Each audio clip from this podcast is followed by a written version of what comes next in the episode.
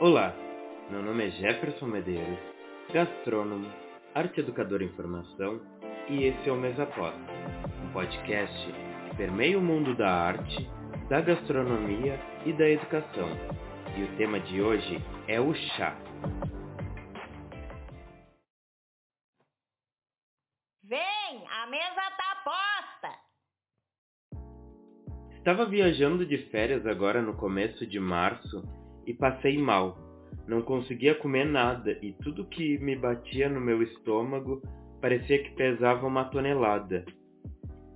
Me dava um enjoo terrível. Vou falar em ficar doente longe de casa é um inferno. Não que ficar doente em casa seja alguma bênção. Só que não estar perto das minhas coisas e de lugares que eu tenho conhecimento dificultou muito o processo de cura.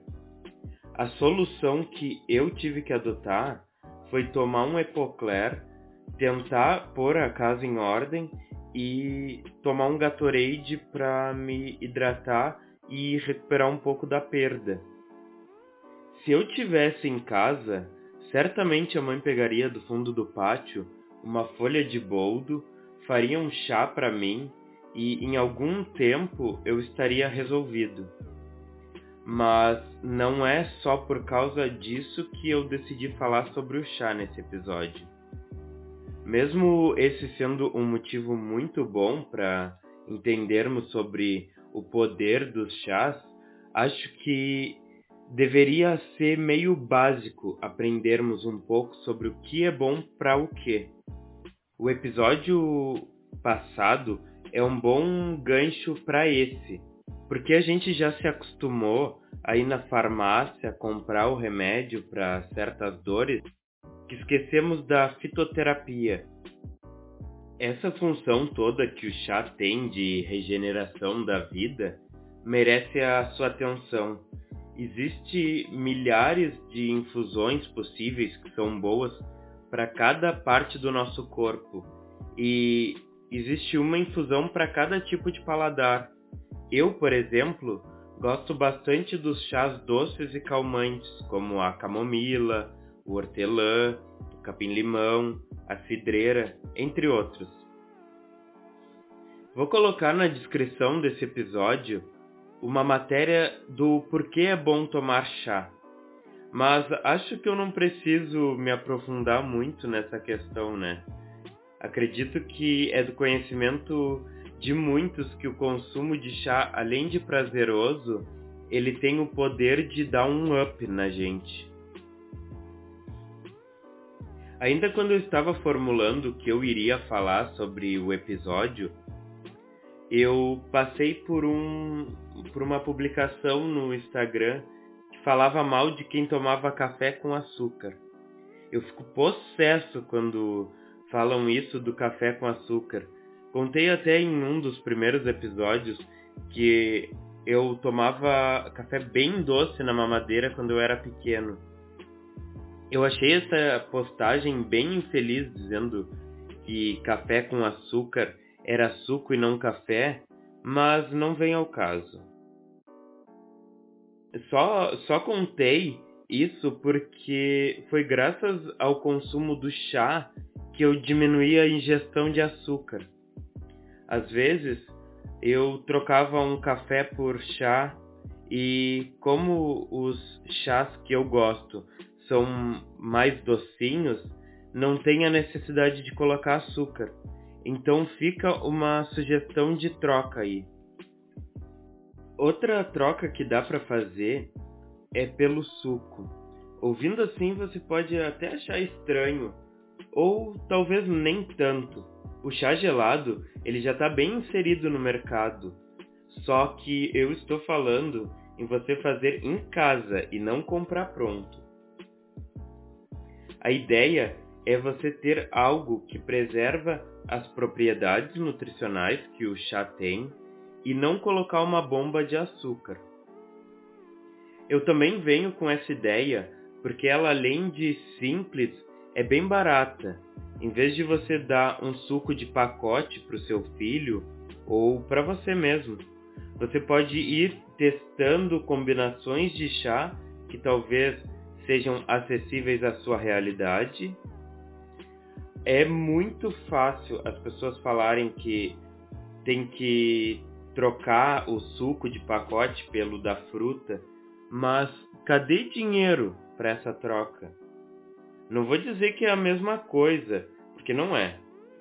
As trocas, elas são escolhas que temos que fazer.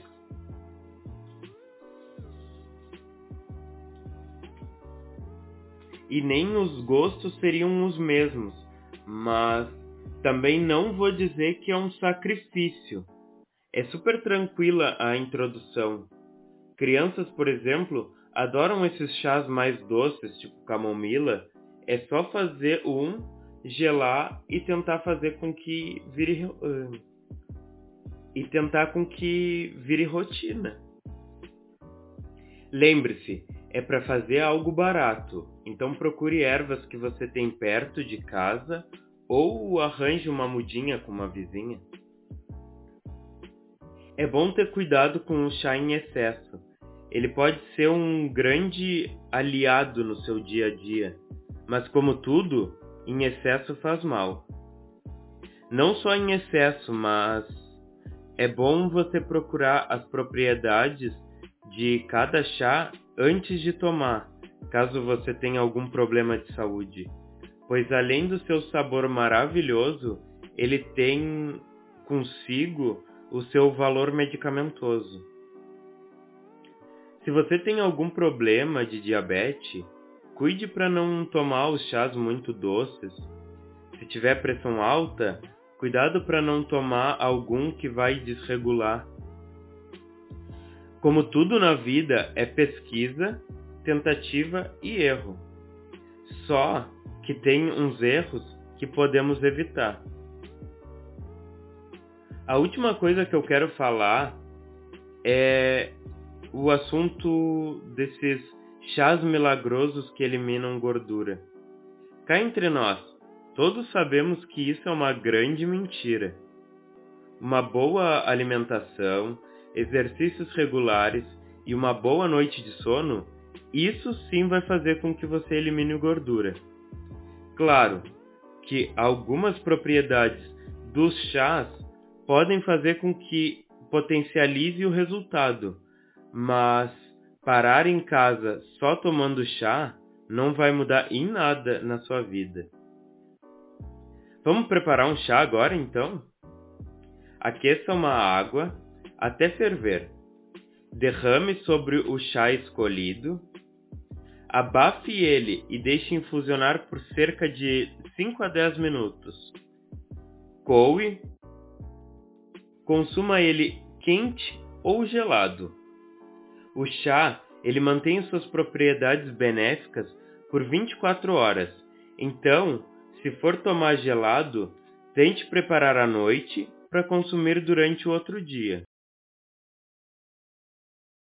Nos próximos episódios, debateremos mais sobre esse tema e muito mais. Inclusive, se você gostou, quer tirar uma dúvida, colocar outro questionamento ou caso queira bater um papo, você pode me achar nas redes sociais através do perfil E aí Jeff. E o texto desse podcast você encontra no site www.podcastmesaposta.com www.wordpress.com. Eu conto com você no próximo programa. Tchau, tchau.